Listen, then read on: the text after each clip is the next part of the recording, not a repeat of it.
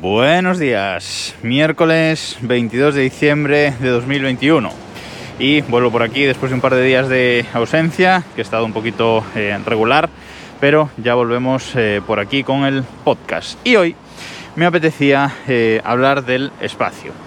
Hoy me apetece hablar del espacio porque este viernes se va a producir la gran noticia. Este viernes, este día de Nochebuena, se va a lanzar por fin el telescopio espacial James Webb. Ese telescopio que lleva casi 10 años de retraso en su construcción y lanzamiento, un montón de dinero gastado por parte de la NASA y en muchas ocasiones ha estado a punto de ser cancelado por los muchísimos sobrecostes que, ha costado, eh, múltiples problemas, incluso en su transporte, hubo un problema con una cinta que se soltó, produjo vibraciones en el, en el satélite y bueno, pues tuvieron, tuvieron que retrasar tres días el, lanzamiento. Bueno, muchas cosas malas le han pasado a este telescopio espacial, que se dice que es el heredero del telescopio Hubble, que no lo es realmente. El Hubble es un telescopio que puede ver, entre comillas, en el espectro visible y un poco en el infrarrojo. Eh, y este pues va a ver eh, sobre todo en el infrarrojo y un poco también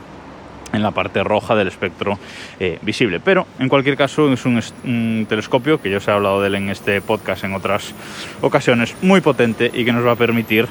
descubrir seguramente vida en, en otros planetas, si es que eso existe.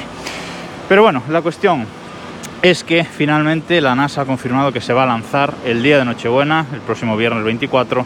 a las 12 y 20 GMT, es decir, a la 1 y 20 hora española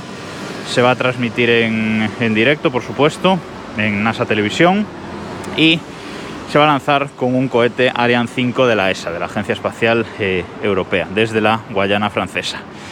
Estoy realmente muy nervioso por este lanzamiento, tengo mucho miedo con este lanzamiento, eh, tengo mucho miedo de que le pase algo, eh, por un lado, al cohete, que haya algún fallo en el, en el lanzamiento, y si todo va bien, también tengo mucho miedo al despliegue de este, de este satélite, que recordemos que es eh, un satélite que, se tiene que, que, va totalmente plegado y se tiene que desdoblar, es un telescopio muy grande y se tiene que desdoblar en órbita. Y bueno, se han hecho muchas pruebas, pero espero que eh, nada falle, la verdad, porque sería una catástrofe. Como digo, personalmente es un lanzamiento eh, espacial y una noticia espacial que me ilusiona mucho, pero a la que le tengo muchísimo miedo porque como falle cualquier cosa y se pierda y no funcione como debe este telescopio espacial, va a ser eh, de los mayores dramas eh, espaciales de los últimos años. Recuerdo que este telescopio se va a situar no como el Hubble, que está en órbita terrestre, eh, sino que se va a situar el James Webb en órbita solar, en el punto de Lagrange 2, ese punto en el que eh, pues la gravedad del Sol y de la Tierra pues encuentra un eh, equilibrio. Va a estar ahí de espaldas al Sol observando planetas, exoplanetas y todo lo que, lo que pueda. Así que ya sabéis, este viernes a la 1 y 20 de la tarde tenéis una cita en NASA Televisión en YouTube eh, para ver este lanzamiento y esperemos que todo eh, vaya bien. Más noticias espaciales. Eh, se lanzó hace unas semanas la misión DART, la misión DART, Dardo, realmente, que lo que pretende después de 10 meses de viaje es llegar hasta un sistema binario de asteroides, un, un asteroide más grande y otro más pequeño que lo orbita, y el objetivo de este satélite es estrellarse contra ese contra ese asteroide eh, Luna de este sistema eh, binario. ¿Qué se pretende con esta misión? Bueno, pues se pretende que este satélite estrellándose contra em, esa luna,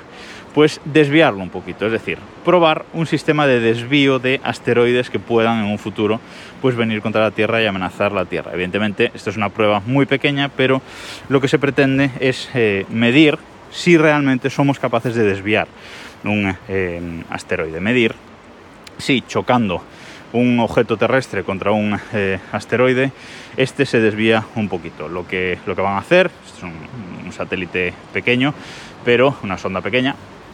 pero bueno, eh, se pretende eh, estrellar, estrellarse y pues destrozar completamente esta, esta sonda, pero mover un poquito ese, ese, asteroide luna del sistema binario y poderlo medir desde la Tierra. Si se consigue desviar, aunque sea un pelín en término técnico pelín, eh,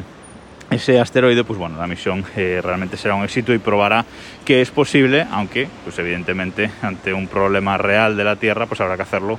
con eh, sondas eh, o cohetes mucho más grandes, ¿vale? Pero la noticia está ahí, es muy, es muy interesante, veremos dentro de 10 meses qué, ocurre cuando esta sonda se, se. Otra noticia espacial más, la NASA. La NASA sigue explorando nuevas opciones para estaciones eh, espaciales. La Estación Espacial Internacional sabemos que a partir de 2025 pues hay muchas dudas de su continuidad, así que se está viendo de reutilizar módulos, etcétera, para otro tipo de, estaciones y la NASA quiere usar de nuevo este modelo público-privado que ya ha usado pues con empresas como SpaceX o Boeing para eh, sus cápsulas eh, para enviar humanos al espacio, pues eso, la Dragon, el cohete de, SpaceX, que está ya mandando eh, estadounidenses desde suelo estadounidense a la Estación Espacial Internacional, pues quiere explorar este mismo modelo financiando empresas privadas para que ellas desarrollen, en este caso, estaciones eh, espaciales. Y ha elegido tres empresas para, para ello, eh, la de Jeff Bezos incluida, que os hablaba hace poco de, de esta idea de la empresa Blue Origin de Jeff Bezos para una estación espacial propia, privada, pues bueno, es uno de los proyectos elegidos por la, por la NASA el otro es un proyecto de NanoRacks y el otro es un, proyecto de Northern Group eh, Gurman, que digamos que este último eh, sí que plantea una estación espacial más clásica, más como la Estación Espacial Internacional, y aquí sí podría utilizar módulos de, esta. Bueno, tres noticias espaciales eh, para este miércoles, aunque la noticia del miércoles, la noticia de hoy, miércoles, es que se estrena por fin la cuarta parte de Matrix. Se estrena Matrix Resurrections. Yo esta tarde, si todo va bien, iré al cine eh, a verla con mi amigo Cristian, pero que sepáis que en los sitios de torrent habituales ya está disponible para descargar en 4K, HDR,